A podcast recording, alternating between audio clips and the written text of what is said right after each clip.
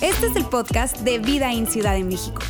Nos alegra poder acompañarte durante los siguientes minutos con un contenido relevante, útil y práctico.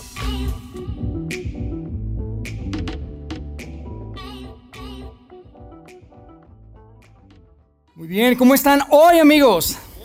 Yo estoy muy bien también y muy contento de estar con ustedes. Antes de empezar les quiero hacer una pregunta. ¿Quiénes de ustedes están en Instagram? O sea, me refiero que tienen cuenta de Instagram, pues, no que están ahorita. Dijo, ¿cómo supo, verdad? ¿Cómo supo que estoy aquí metido? No, o sea, que tienen cuenta de Instagram. ¿Cuántos, cuántos? Que sí le dedican ahí su tiempecito diario, ¿verdad? Ejercitar el dedito, ¿verdad? Para estar... Para miren, déjenme les digo algo. Les quiero decir qué es lo bueno de Instagram, ¿ok? Les voy a decir qué es lo mejor de Instagram. Lo que realmente vale la pena de Instagram es... Es bueno, déjenme le digo lo malo de Instagram. ¿Ok? Déjenme le digo cuál es lo malo de Instagram. No es solamente que pierdes un montón de tiempo diariamente, que honestamente es una de las razones por las que yo, híjole, nunca pude con el tema de redes sociales. Hay gente que me dice, Yair, deberías de meterte en las redes sociales. No tengo el tiempo y hasta el momento no le he encontrado el valor, pero bueno, tal vez sí debería invertir ese tiempo, pero honestamente no lo he hecho por eso. Pero sabes, lo malo de Instagram no es nada más el tiempo que pierdes, sino que Instagram te transporta te muda a la tierra del más. Instagram te transporta a la tierra del más. ¿Sabes cuál es la tierra del más? La tierra del hay alguien más guapo que yo. Hay alguien con más seguidores que yo. Hay alguien que tiene un auto más lujoso que yo. Hay alguien que tiene un depa mejor que el mío. Hay alguien que tiene unas vacaciones que son más divertidas. Una esposa más atractiva que la mía un esposo más atractivo que el mío. Instagram nos transporta y nos muda a la tierra del mar. Y honestamente, fuera de cualquier broma, yo creo que lo único bueno de Instagram es que nos recuerda, nos recuerda la grande y peligrosa trampa de la comparación. La trampa de la comparación. Y digo que es una trampa, amigos, porque no hay nada bueno en compararse. No hay absolutamente nada que ganar. Y les cuento esto porque hoy estamos en medio de una serie que titulamos Tú no me mandas. Tú no me mandas. Estamos en la tercera enseñanza que tiene todo que ver con cómo controlar esas emociones que se convierten en, en emociones destructivas. Esas emociones tóxicas que tú y yo tenemos. Hoy yo quiero específicamente hablar de una de las emociones, una de las, de las emociones destructivas que para mí es una de las peores, honestamente. Es de lo peor de la humanidad. Es una palabra que vamos a poner ahí en la pantalla y es la palabra envidia. Envidia. Y le iba a poner celos, pero dije, no, envidia se escucha más así macabro, ah, más siniestro. Es de lo peor de la humanidad, amigos. Yo no sé tú, pero honestamente para mí es de lo que menos me gusta de mí. Odio eso en mí. Y te quiero decir algo, si el confesar dicen que es medicina para el alma, yo hoy pues, me voy a tomar una buena medicina porque quiero confesarles algo. Quiero confesarles algo y si no te identificas conmigo, por favor, no me juzgues muy duro, no sean duros conmigo. Pero quiero ser honesto y vulnerable con ustedes en algo que me pasa relacionado con esto. Y es lo siguiente, de vez en cuando, ¿ok? De vez en cuando, me doy cuenta que a alguien, puede ser alguien cercano, alguien lejano, a veces ni los conozco, ¿verdad? Pero pasa que a alguien me entero que no le va bien. La meta que tenía no la logra. El negocio que quería cerrar no lo cierra. Esos objetivos que tenía no llega. ¿Y saben cuál es mi primera reacción? Yes. Así. Detesto eso en mí. Detesto eso en mí. Yo no sé si a alguien le ha pasado. Yo sé que en otras iglesias, ¿verdad? Aquí no. Nada más soy yo el único. Pero me pasa. Y sí, eventualmente pienso, digo, Yair, eso es horrible. ¿Cómo puedes pensar así? ¿Cómo te puede dar gusto que a alguien, o sea, no estoy hablando de alguien que está en el hospital y está muriendo, ¿ok? Para ser honestos, ya me perdieron todo el respeto aquí todos ustedes. No, simplemente que es alguien que tú sabes que quería lograr, quería llegar, estaba tratando y, no se dan las cosas, no le va muy bien. Es horrible. Como si el hecho de que alguien más le vaya mal significa que yo estoy mejor. O sea, como si pues eso me hace sentir mejor conmigo mismo. ¡Qué gran mentira! Es una gran mentira. Y ahora imagínate que ese sentimiento se convierte en tu jefe, en tu líder, te manda en tu vida.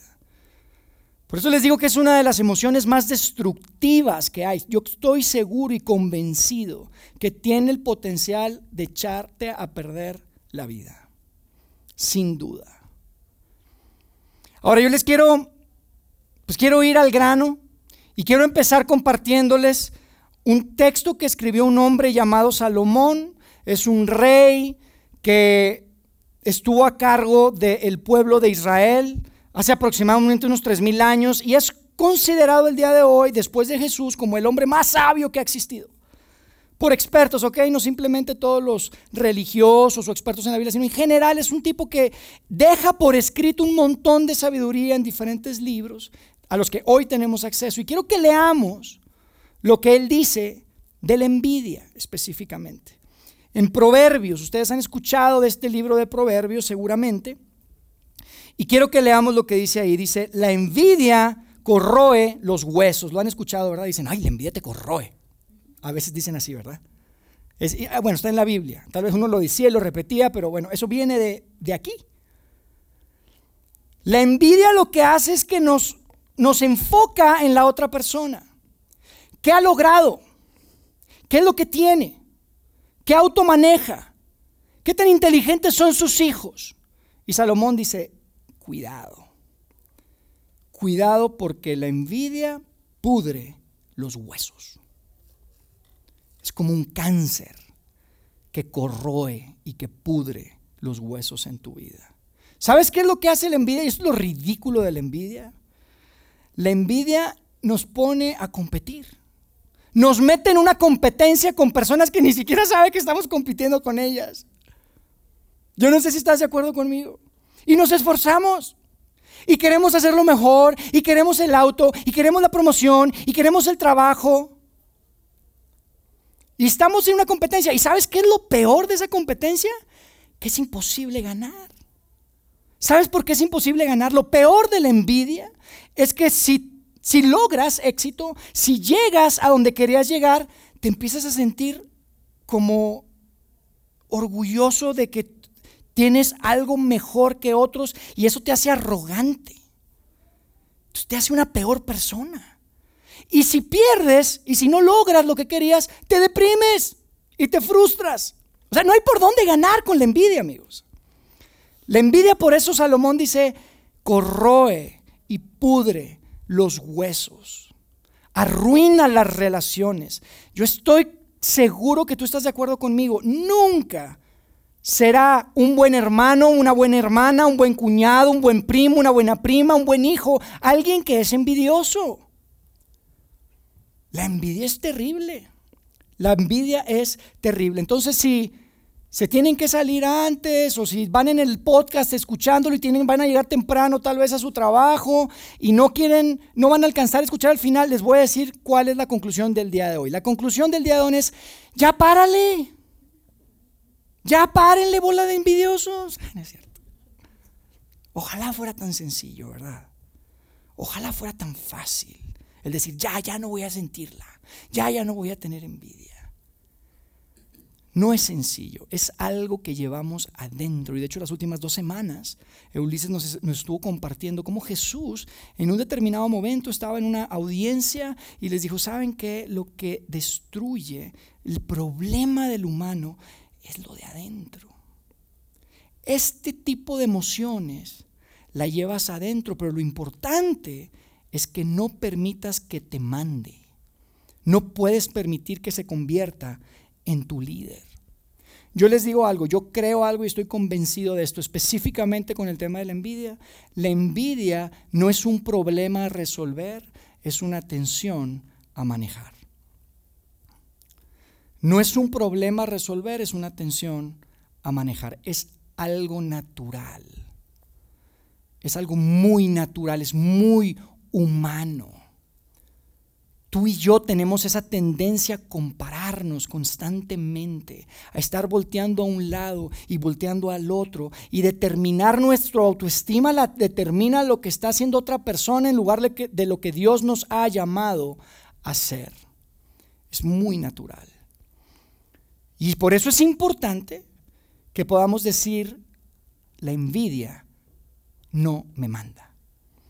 Y de eso se trata lo que queremos hablar hoy.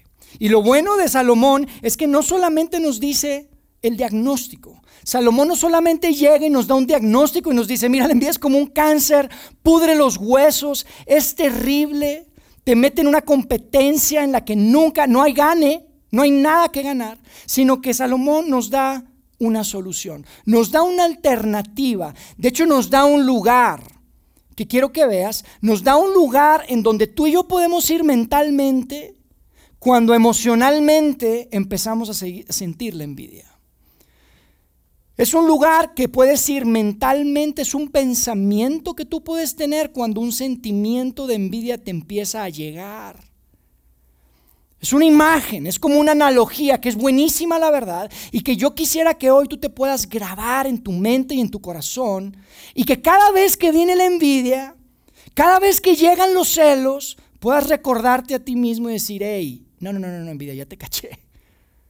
Tú no me mandas. Entonces quiero que veamos esa analogía y quiero que veamos, está en un libro que también escribió Salomón. Este se llama Eclesiastés. Y estamos en el capítulo 4 y quiero leer la primera parte de ese verso donde nos presenta esta imagen que es muy poderosa. Fíjate lo que dice Salomón. Dice, luego observé que a la mayoría de la gente le interesa alcanzar el éxito porque envidia a sus vecinos. Ahí está el diagnóstico otra vez. Salomón es un hombre que es el rey, amigos. Mira, viajó lo que quiso viajar, hizo lo que quiso, podía hacer lo que él quería. Tenía todo, era probablemente el hombre más rico del planeta en ese tiempo. Y dice, ¿sabes qué? Después de todo lo que tuve, después de todo lo que tengo, todo lo que he visto, tenía toda la experiencia, dice, te voy a decir cuál es mi conclusión. La gente determina qué tan bien le está yendo comparándose con otros. Los siento muy calladitos, oigan, hoy. ¿Están de acuerdo? ¿Les hace sentido? La gente determina qué tan bien le está yendo, comparándose con los demás. Se escribió hace tres mil años, amigos, imagínate esto. Yo por eso creo que estos textos son inspirados, porque no es fácil que estos días no puede ser este tipo. Me leyó, mira, nos lee. Es la realidad. Es naturaleza humana. Fíjate lo que dice después envidia a sus vecinos y luego dice, pero eso tampoco tiene sentido. Este es un libro que si lo lees en una versión de las más tradicionales, habla de vanidad de vanidades, dice. Todo es vanidad. Cuando leemos aquí, lo puse ahí en colorcitos, tampoco tiene sentido. Unas de las versiones dicen, es vanidad. Es ridículo. O sea, no tiene sentido. Es ridículo esto de, compararte y determinar que también te está yendo y, buscas el éxito porque ves al vecino y es ridículo. Pero eso es lo que yo he visto en mi vida. Y después nos da esa imagen que quiero que se graben. Esa, esa, esa fotografía de lo que la envidia representa en ti y en mí. Fíjate lo que dice después. Dice, tampoco tiene sentido. Dice, es como perseguir el viento. ¿Quién ha atrapado el viento alguna vez? Exactamente. Es como perseguir el viento. Quiero que repitamos esto juntos porque lo siento que están muy dormidos, amigos. A las tres es como perseguir el viento, ¿les parece? Una, dos, tres. Es como perseguir. Es como perseguir el viento. Envidia es como perseguir el viento. No hay satisfacción porque el de él está mejor, la de ella está más bonita, el de él es más rápido, eh, aquella es más grande. No hay satisfacción. Es como tratar de atrapar el viento. Es como perseguir el viento. ¿Y sabes qué es lo peor que pasa también? Que las cosas que sí tienes, las dejas de disfrutar. No las puedes disfrutar porque siempre hay alguien que tiene más. ¿Están de acuerdo? ¿O soy yo el único que me conecto aquí con esto? Están muy. Es verdad. Es insatisfacción garantizada, amigos. La envidia es insatisfacción garantizada. Si permites que la envidia mande en tu vida, lo único que va a suceder es que vas a terminar perdiendo el tiempo, vas a terminar viviendo una vida que no es tuya. Y yo lo que quiero que hagamos y de lo que se trata hoy es que podamos concluir el estar convencidos en que cada vez que, enfrentemos este tipo de sentimientos, este tipo de emociones, cuando emocionalmente nos inclinamos hacia ahí, podamos echar un paso para atrás y podamos decir, hey, envidia, yo sé que estás ahí, porque sé que está adentro, pero tú no me mandas. Tú no me mandas, ¿sabes por qué? Porque el que tú estés en mi vida es como perseguir el viento y yo no persigo el viento. Eso es lo que quiero que sea una verdad para nosotros. Envidia es como tenerte en mi vida, es como perseguir el viento. Yo no, yo no persigo el viento. No pierdo ni un minuto haciendo ni comentarios. No voy a perder ni siquiera un momento, un gramo de energía metiéndome en esa tontería y sintiendo y permitiendo construir y dejar que me siga pudriendo los huesos. Mi tiempo es vida y no quiero perder el tiempo porque envidia, tú eres como perseguir el viento y yo no persigo el viento. Ahora Salomón sabe que hay un riesgo, ¿ok? Porque nos está diciendo que si esto no tiene sentido, es como perseguir el viento, es vanidad, es terrible, nos decía en el, en, el, proverbio, corroy, pudre los huesos y sabe que hay un riesgo porque tal vez algunos están tentados a decir, ah, pues entonces me la llevo tranquila, tranquilito. Voy a ser un, un, poco, un poquito más flojo. Ya no le voy a echar tantas ganas. Amigo, Salomón logró más de lo que tú te puedas imaginar. Fue uno de los reyes más productivos de Israel, de los primeros y de los más exitosos. Entonces, Salomón no es un hombre que está pretendiendo o sugiriendo que te la agarres cachetona, como decimos. Así tranquilo, así flojito.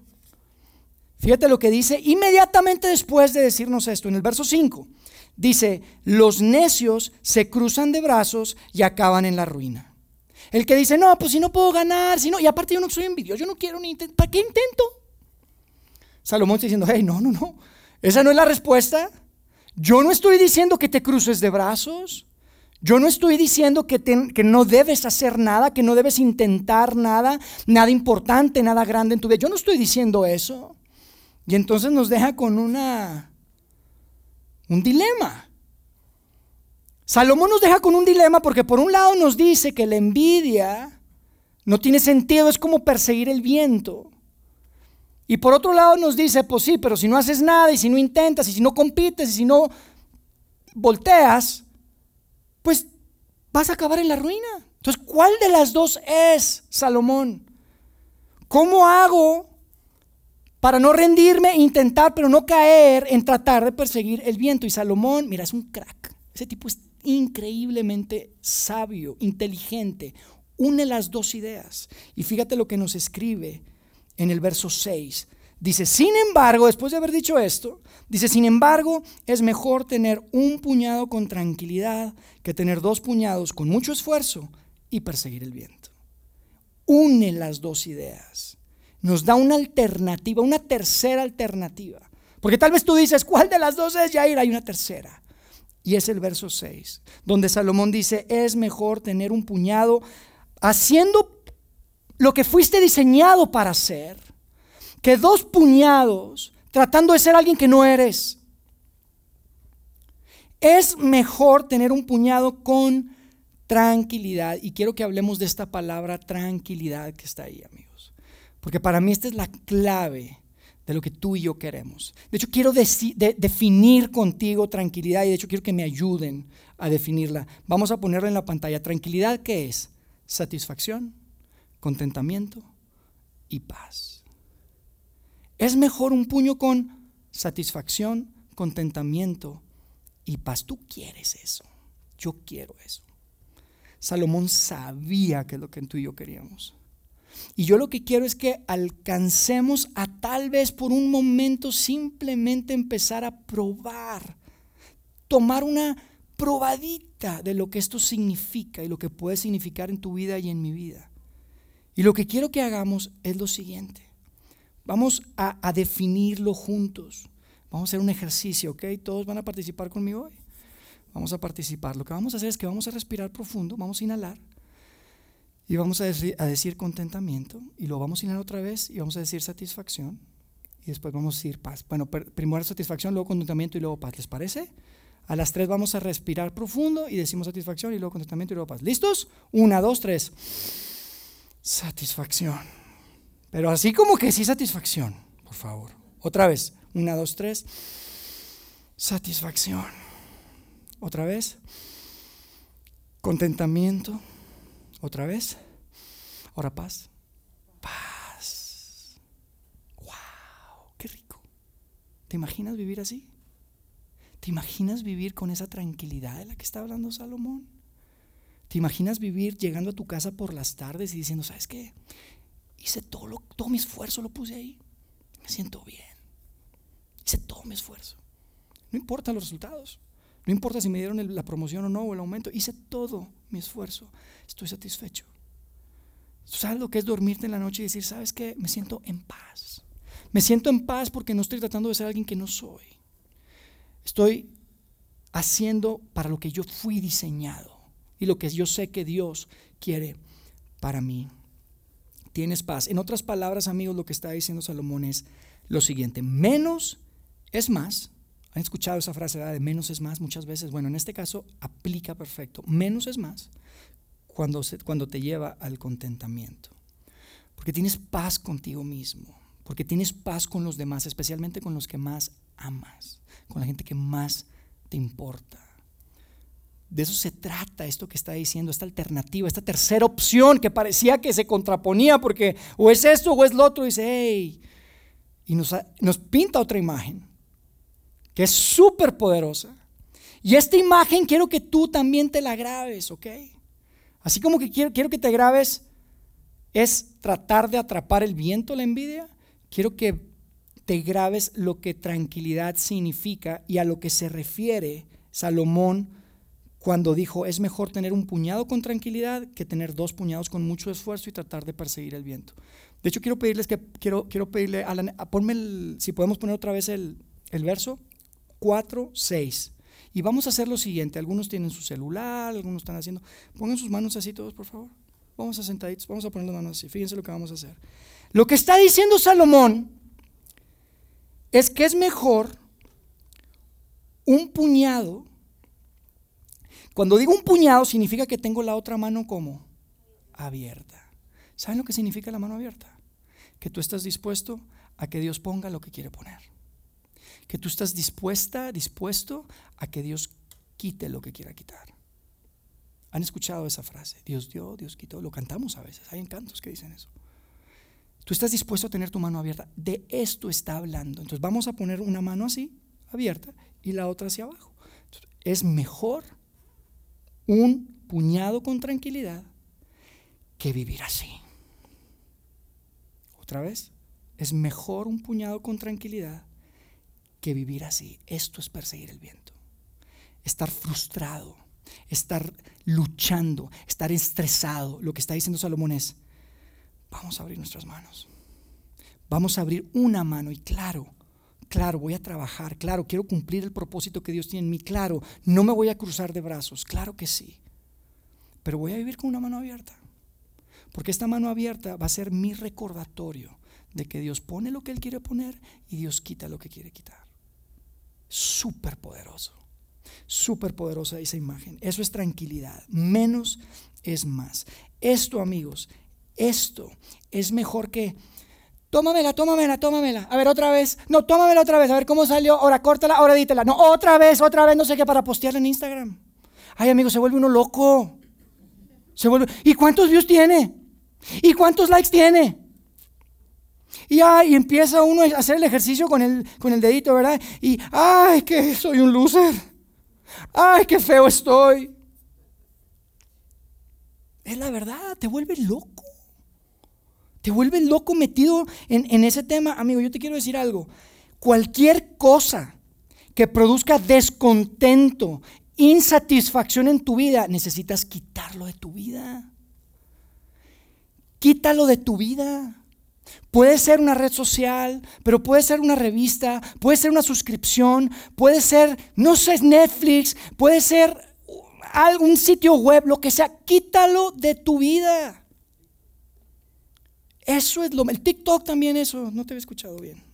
Ese está bárbaro también. Hay que eliminarlo de nuestra vida. De otra forma, ¿sabes lo que va a suceder, amigo? Te estás poniendo en riesgo a que la envidia, los celos y la comparación manden en tu vida. Y tú no quieres que manden en tu vida. Tú quieres tener la fuerza de poder decirle, envidia, tú no me mandas. Tú no me mandas. Salomón no ha terminado, amigos, ¿ok? Tiene mucho que decir de este tema, entonces vamos a continuar antes de que nos haga más tarde. Fíjense lo que dice en el verso 7 y 8. Después de decir esto, nos dice, mira, déjame, déjame les digo qué más he visto, qué más he visto en mi vida. Dice, me volvió otra vez en el verso 7. Y vi vanidad, o sea, otra vez, algo que no tiene sentido. Vi algo que es ridículo debajo del sol, o sea, en este mundo, en este planeta, debajo del sol.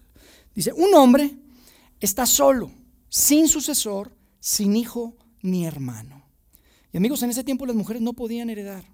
Y de lo que está hablando es de un hombre que no tenía nadie a quien dejarle las cosas, a quien dejarle su dinero, sus tierras, sus autos, su Rolex. No tiene a quién. Y dice después, dice, nunca cesa de trabajar, verso 8. Verso 8. Sus ojos no se sacian de riquezas.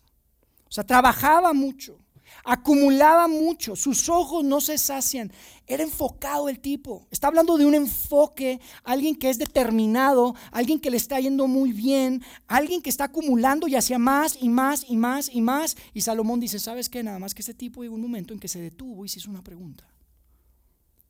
Se hizo una pregunta que, que yo creo que tú te tienes que hacer y que yo también me tengo que hacer, especialmente si tal vez eres tal vez un poco como yo, en, que, en, el que, en el que nos gusta ser competitivos y nos gusta ser ambiciosos y nos gusta hacer las cosas y, y echado para adelante. Si tú eres así, tú te tienes que hacer esta pregunta. Y nos tenemos que hacer esta pregunta, porque fíjate la pregunta que se hizo este hombre, que trabajaba tanto, pero no tenía nadie quien dejarle.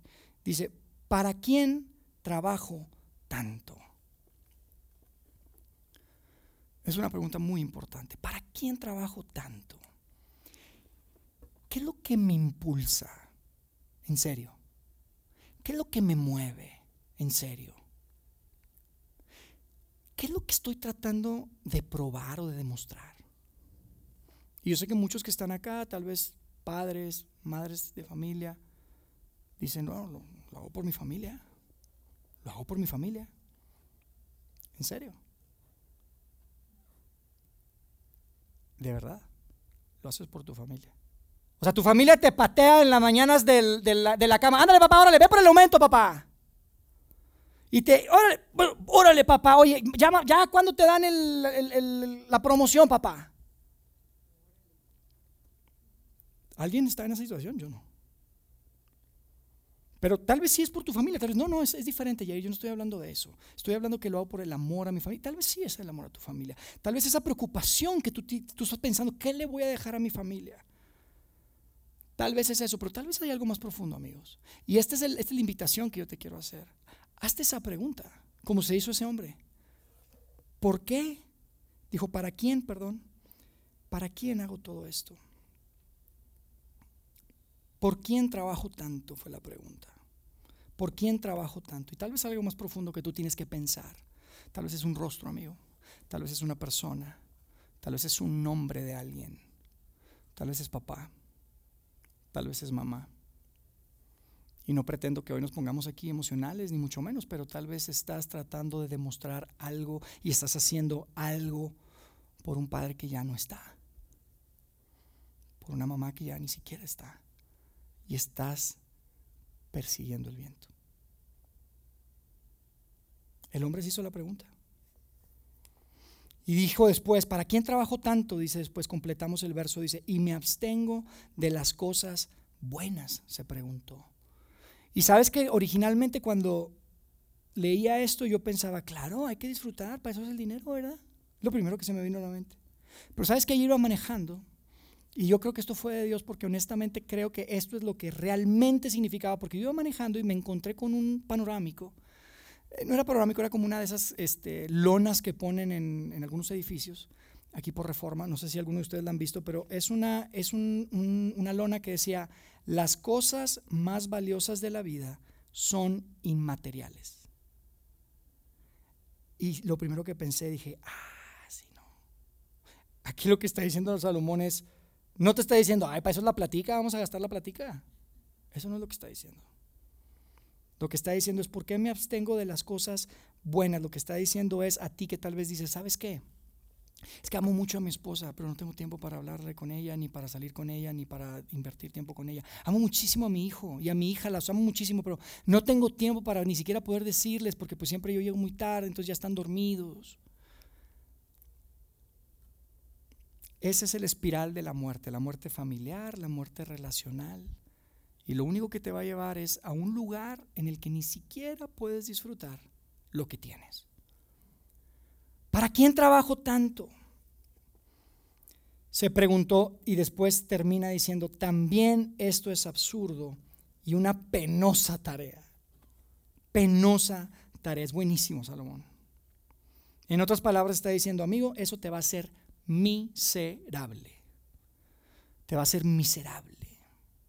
Eso es lo que va a hacer. Yo te quiero decir algo si tú estás aquí tal vez primera, segunda vez, te invitaron, tú este tema de Dios, mira, lo estás probando, tal vez estuviste, te alejaste, te tienes muchas dudas.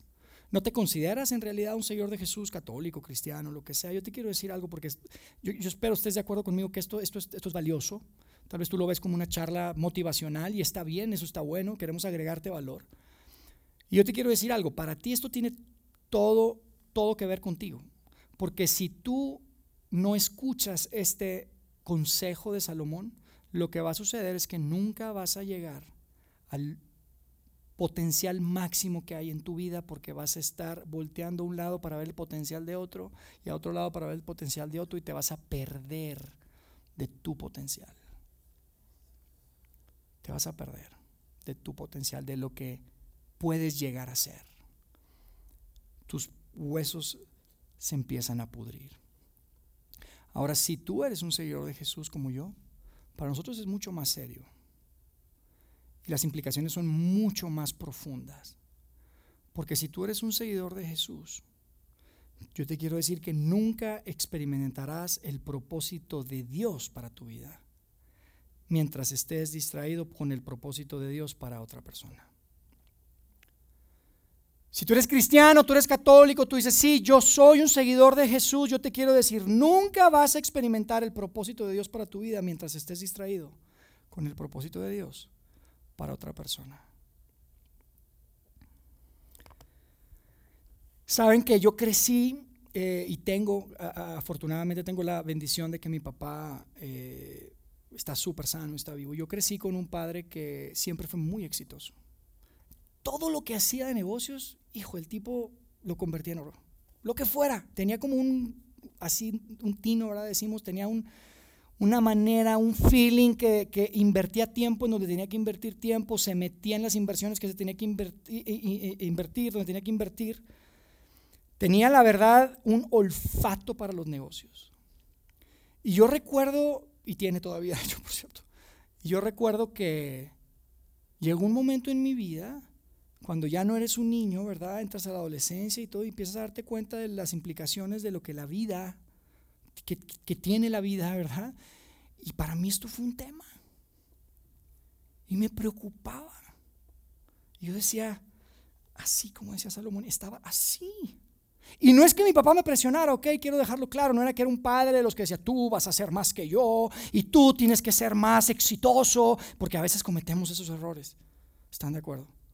Pero no fue así mi papá. Jamás me presionó, la presión me la puse yo. Yo solito. Y estaba así vivía. Yo recuerdo, estaba en la universidad y, pasaban los semestres y yo decía, es que yo necesito ya buscar un trabajo y cómo lo voy a hacer. Y, era una cosa, porque yo tenía una, una imagen, estaba volteando, estaba persiguiendo el viento. Pero sabes, cuando entiendes que Dios diseñó una carrera para que tú corras. cuando entiendes que Dios separó un carril para el que tú recorras y camines y atravieses. Eso es súper liberador. Cuando tú entiendes que no tienes que correr la carrera de alguien más. Cuando tú entiendes que no tienes que vivir el propósito de alguien más. Que Dios te diseñó con propósito y con habilidades y con limitaciones y que no necesitas correr la carrera de otro. Ni aunque sea tu papá, ni aunque sea tu primo, ni aunque sea tu abuelo, ni aunque sea... No tienes por qué hacerlo. Es liberador. Cuando puedes encontrar esa carrera. Cuando puedes descubrir ese propósito, ¿sabes qué sucede? Trabajas más duro porque tienes paz. Trabajas más duro. Logras más porque hay satisfacción. Mides las cosas de forma diferente. La medida del éxito ya no es la misma. No es la de mi padre, no es la de mi abuelo, no es la de el que quieras. Es la que Dios estableció para mí. Tienes paz, tienes, contentamiento, tienes satisfacción.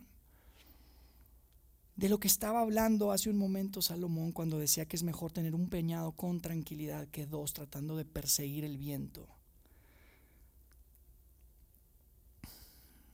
Y amigos, yo les digo algo, no es que hoy yo me pueda parar aquí y decirles, ¿saben qué? No, mire, yo esto ya es cosa del pasado. Yo ya lo superé. Nunca siento envidia. No es así. Tengo que ser vulnerable con ustedes y decirles que estoy convencido que esta es una tensión a manejar. Y que cada día tengo que recordarme. Y que cada día tengo que decirle a mi envidia, hey, tú no me mandas. Hey, esto es como perseguir el viento y yo no persigo el viento, no voy a perder tiempo. Porque amigos, nadie, nadie, nadie gana persiguiendo el viento. Yo quiero, yo quiero cerrar con algo. Yo quiero cerrar con algo que es la frase completa con la que iniciamos hoy. Porque intencionalmente les compartí solo la segunda parte, ¿ok? La envidia corroe los huesos, la recuerdan. Pero la primera parte quiero que la veamos porque es muy poderoso verlo completo y lo que Salomón quiso decir aquí en Proverbios 14:30. Está en pantalla, dice así, el corazón tranquilo, y ahí está nuestra palabra otra vez, nuestra palabra clave. El corazón tranquilo da vida al cuerpo, pero la envidia corroe los huesos. Un corazón tranquilo, amigos, es un corazón que está en paz. Un corazón tranquilo es un corazón que tiene satisfacción, que te encuentra contentamiento. Es un corazón que puede decir, hice todo lo que pude, hice mi mejor esfuerzo. Y puede suspirar y puede respirar, como lo hicimos hace un momento, diciendo, ah, tengo paz tengo paz. La tranquilidad trae vida a tu cuerpo física. ¿Por qué tanto estrés? ¿Por qué tanta tensión? La conclusión de Salomón fue muy clara. Dijo, nadie gana persiguiendo el viento. ¿Y sabes qué es perseguir el viento? Estar volteando al vecino a un lado y al otro, y cómo le está yendo al otro, y cómo está el propósito de Dios para el otro, y cómo están los carros del otro, y cómo están los hijos del otro, y cómo está el depa del otro, y cómo está. Dejemos de perseguir el viento. Nadie gana persiguiendo, persiguiendo el viento. Y amigo, yo quiero cerrar. Dios, Dios te ha dado una carrera para correr. Córrela. Corre esa carrera. Agarra ese carril que Dios diseñó para ti quédate ahí, prospera desde ahí. Y es más, ¿sabes qué es lo más importante? Cambia el mundo de otro desde ahí. Cambia la vida, impacta la vida de otros desde ahí. Es la única manera que lo vas a lograr. Porque si estás tratando de correr la vida de otro, lo único que va a pasar es que no te puedes enfocar, ni puedes ayudar, ni puedes agregar, ni cambiar el mundo de nadie. Porque estás demasiado ocupado contigo.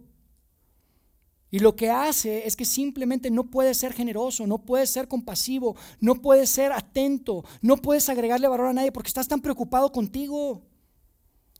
La envidia y los celos son demasiado egocéntricos. Y el egocentrismo no te va a ayudar a nada, va a, a corroer tus huesos, va a pudrir tus huesos. Cuando permites que la envidia sea tu líder, que te mande, no puedes, no puedes ayudar a los demás, no puedes, no puedes hacer ni correr la carrera que Dios diseñó que tú corras. Es imposible. Si alguna vez este pensamiento ha venido a tu mente, me encantaría llegar a ese potencial que Dios tiene para mí. Me encantaría llegar y correr y cumplir con el propósito que Dios tiene para mí. Este es un gran peligro y tenemos que estar conscientes y fuertes y atender a la recomendación de Salomón y poder decirle, hey, envidia, tú no me mandas, tú no me mandas. El que tú estés en mi vida es como perseguir el viento y yo no voy a perseguir el viento. Tú no me mandas. Y yo te quiero decir algo, no está mal ver a otros, quiero aclarar esto, pero es importante que podamos mirar y voltear a ver a otros buscando inspiración, no imitación. Y por eso lo pusimos ahí. Mira a otros buscando inspiración, no imitación. Lee biografías, eso está bueno. Inspírate, sin miedo al éxito, ¿verdad, papi? Como dicen. Sin miedo al éxito, claro. Inspírate. Celebra el éxito de otras personas. Es tan importante el tener la, la, posibilidad de celebrar a otros, celebrar el éxito de otros. No hacer yes, como le hace aquí su servidor a veces. Tan importante. Cuando podemos celebrar el éxito de otros, la envidia no es tu jefe, no es mi jefe, no es tu líder, ni mi líder a mí tampoco. Qué importante poder celebrar el éxito de otros. Quiero, este, por último, compartirles una, una de las reglas de un libro que a mí me encantó. Es un libro que escribió un hombre llamado Jordan Peterson, probablemente ustedes lo han escuchado, es un psicólogo canadiense clínico. Y escribió un libro que se llama 12 reglas para vivir. Y una de sus reglas tiene todo que ver con lo que estamos hablando hoy. Y es la siguiente. Dice, compárate con quien eras ayer, no con quien otra persona es hoy. ¿Qué significa? Significa avanza, claro, mejora, lucha, intenta. Hazlo, claro, busca ayer, pero compárate con quien tú eras ayer. No te estés comparando con quien otra persona es hoy. Y somos tan, tenemos tanta tendencia a hacer, a hacer eso. Hay una frase por ahí que dicen, cuenta tus bendiciones, no las del vecino, ¿verdad? Y esta es una gran herramienta que también quiero dejarles. Es una gran sugerencia. Si me puedo sugerir algo es cuenten sus bendiciones. de verdad, en realidad, escríbanlas. Escriban todo lo que han recibido. Sean agradecidos. Contando tus bendiciones no vas a tener tiempo para andar contando las bendiciones de otro. Te vas a convertir en una persona mucho más agradecida. Y de esa manera vas a tener mucho mayor posibilidad de correr esa carrera que Dios tiene preparada para ti, de agarrar ese carril que Dios separó para ti y estar en una posición en la que al final del día puedes decir, envidia, tú no me mandas. Déjenme orar por ustedes. Dios, gracias por la oportunidad de conversar hoy y gracias porque juntos podemos ver estos textos tan relevantes, Dios, que aunque tienen tres mil años prácticamente, nos ayudan a, a reflexionar, nos ayudan a pensar en lo que realmente tú quieres para nosotros y entendemos que tú quieres la mejor vida para nosotros. Queremos ser un grupo de personas, un grupo de familias, hombres, mujeres, padres, hijos, que tengamos la fuerza, la posibilidad y el control de decir, envidia, tú no me mandas. Que esta emoción corrosiva, esta emoción tóxica, destructiva, que está dentro de nosotros, Dios, pueda estar siempre bajo un control que venga de ti principalmente. Queremos depender de ti y queremos que el día de hoy, Padre, podamos irnos de aquí y que nos des la capacidad de entender qué es lo que tenemos que hacer con lo que hemos escuchado y que nos des el valor y la sabiduría para ponerlo en práctica y para hacerlo. Gracias por el tiempo que pudimos pasar el día de hoy y quédate con cada uno de nosotros hasta el próximo domingo que nos volvamos a ver. En el nombre de Jesús. Amén.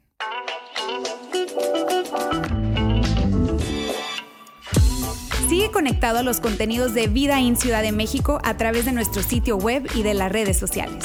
Muy pronto estaremos de vuelta con un nuevo episodio.